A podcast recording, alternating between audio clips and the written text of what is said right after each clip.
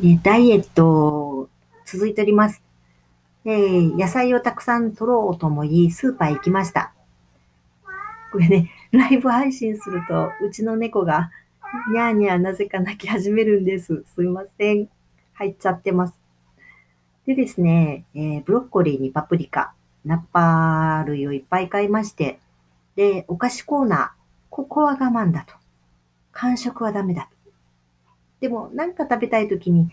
お菓子の代わりに、これだったらいいんじゃないかなと思い、スルメ。うん、カロリー低そうだし。カミカミ昆布。健康に良さそうだし。で、あとは、ピーナッツ、アーモンド。あ、これビタミン E だし。イリコカルシウムだし。お豆さん。うん、豆類は大丈夫。なんていっぱい買いまして、家に戻って見てみましたが、なんじゃこりゃ、これってお酒のおつまみじゃんってことで、相変わらず親父化現象は進行しています。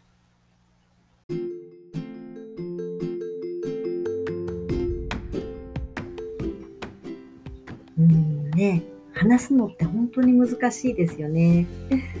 録音の自分の声を聞いて、うわちゃーと思うことがも多々あります。オンラインレッスンで、えーホームページからでもカフェトークとかでも洋歌のアートレッスンということでやってるんですがよく生徒さんに言われます。熱量がこもって早口になってなんか分かりにくいわーとか早いわーとかって言われます。よく怒られちゃってます、えーちょっと改善したいと思いますので申し訳ございません。それでですねよく、うん、初めての方とか、あと、脳トレレッスンっていうので、絵以外に粘土とか紙を切ったりとかして貼り付けたりするようなレッスンもやってるんですが、その絵をやってる時に、えー作品作りたいんだけど、描きたいんだけど、絵が苦手でとか、描けないんです。なので、教えてくださいとかってよく話が出るんですけども、えきっとこういう方っていうのはいきなり、えー大きな画用紙にアクリル絵の具とか油絵の絵の具とかを使って、えー風景とか人物画とかっていうのの仕上がりを想像してるんじゃないかなと思って。例えばマラソンで、えー走りませんかと声かけられた時にいやー足がねちょっと痛いんだけどとか走るのはね、ちょっとやりたいんだけどね、と言ってて、初めの一歩が出ない方、いきなりフルマラソン、42.195キロを想像してるんじゃないかなと。実際私がそうでしたので。でも10年前ですかね、えーたまたま、まあ、冗談で申し込んだあフルマラソンの抽選が当たりまして、で、仲間の、まあ、山登りやってる方とか、フルマラソンの経験者の方にいろいろ教えてもらいながら、まず始めたのがお散歩でしたね。10分とか15分。まあ、今日は20分歩いてみようかなとか30分歩いてみようかなっていう気持ちで。で、最初走り始めたのは、近くに大阪城があるんですが、まずは1周。だいたい内回りで3.5から3.7キロなんですけども、で、1周走りまして、で、次2周、次3周。あとはマラソンのプロの方にワークショップで走るコツとかを習いながら、うん、1年ぐらいかけてですかね。で、実際走ったのは神戸マラソンだったんですけども、はい、無事走り切りました。5時間50分かかりました。うん、本音言うとめっちゃしんどかったし、めっちゃ辛かったですね。親指や小指の爪剥がれましたし、その後、1週間ぐらいは動けもなかったと言いますか、もう本当に体が痛くって。でも、記憶には鮮明に残りました。10年前何やってたって言われた時に、もうフルマラソン走ったよ。その時の風景、画像、体の状態、感情、明確に覚えてます。これってすごいことですよね。ねえなかなかこう記憶に人生の中で記憶に鮮明に残ってるってやっぱりこう達成したこととか頑張ったことですかね。そんな感じで絵の方も小さい落書きからすることをお勧めします。えー、スケッチブック買って、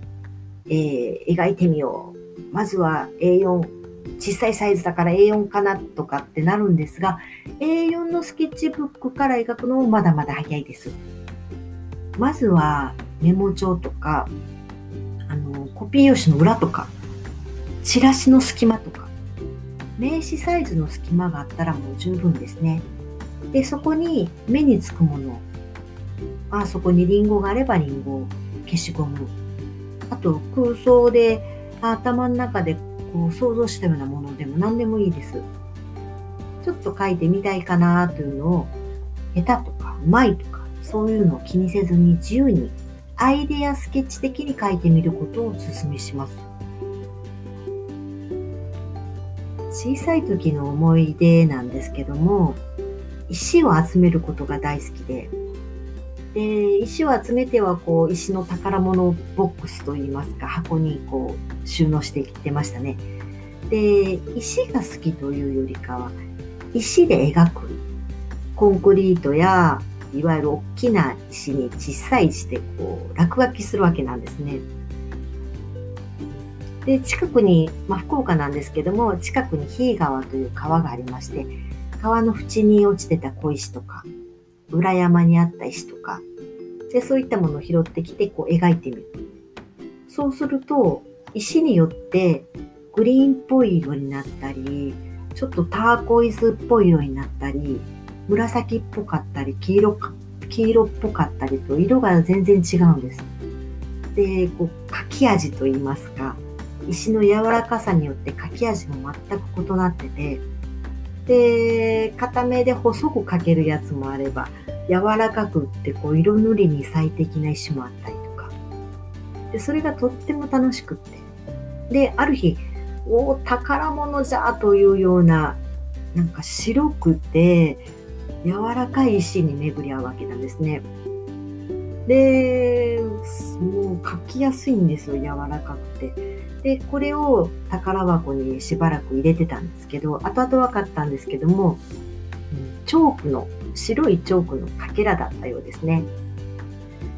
でもまあ、その頃からパステルとかクレヨンとか大好きになりましたね。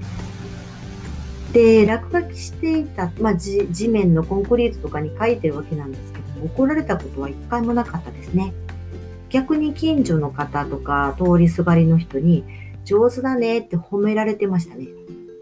で、それでいい気なもんで、まあ、プラスになったというか、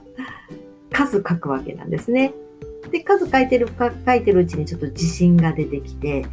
ちょっとうまいんじゃないみたいな。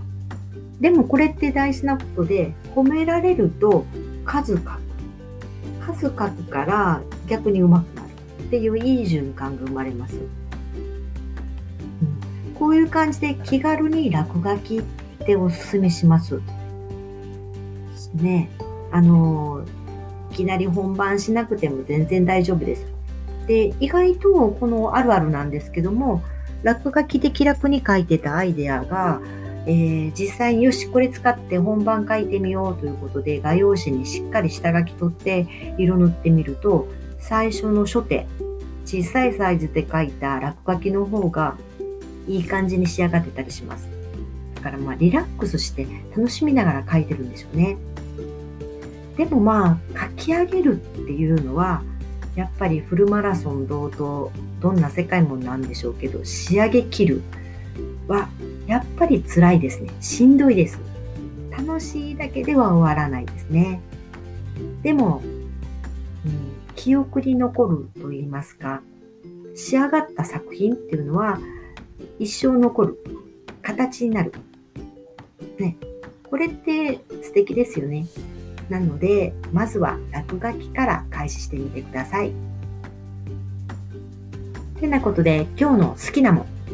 えー、そうですね。まあ、チョークの粉の話からなんですけども、スパイスまあ、これスパイスの話しだすとめっちゃ長くなっちゃうんで、えー、今ハマってるシナモン。シナモンっていい匂いもしますし、えー、発汗作用とか、あと体がポカポカになります。えー、今ね、えー、冷房が効いてたりとか、ちょっと冷えた時とかに、え紅茶やコーヒーにパッと一振り入れてます。砂糖を入れなくても十分なんか甘みを感じるので、ダイエットにもいいかなと思いまして、シナモンにハマってます。本当は砂糖たっぷりのシナモンロールとブラックコーヒーを飲みたいんですけども、今は、ね、我慢してます。なのでちょっと体が冷えてきたなと思ったら、シナモンをパラッと振って、ポッカポッカ温まってください。てな感じで、えっと、本日はちょっと色の話にはいきませんでしたけども、落書きの重要性のお話をしました。では皆様、良い週末をお迎えください。明日も素敵な一日になりますように。ようかでした。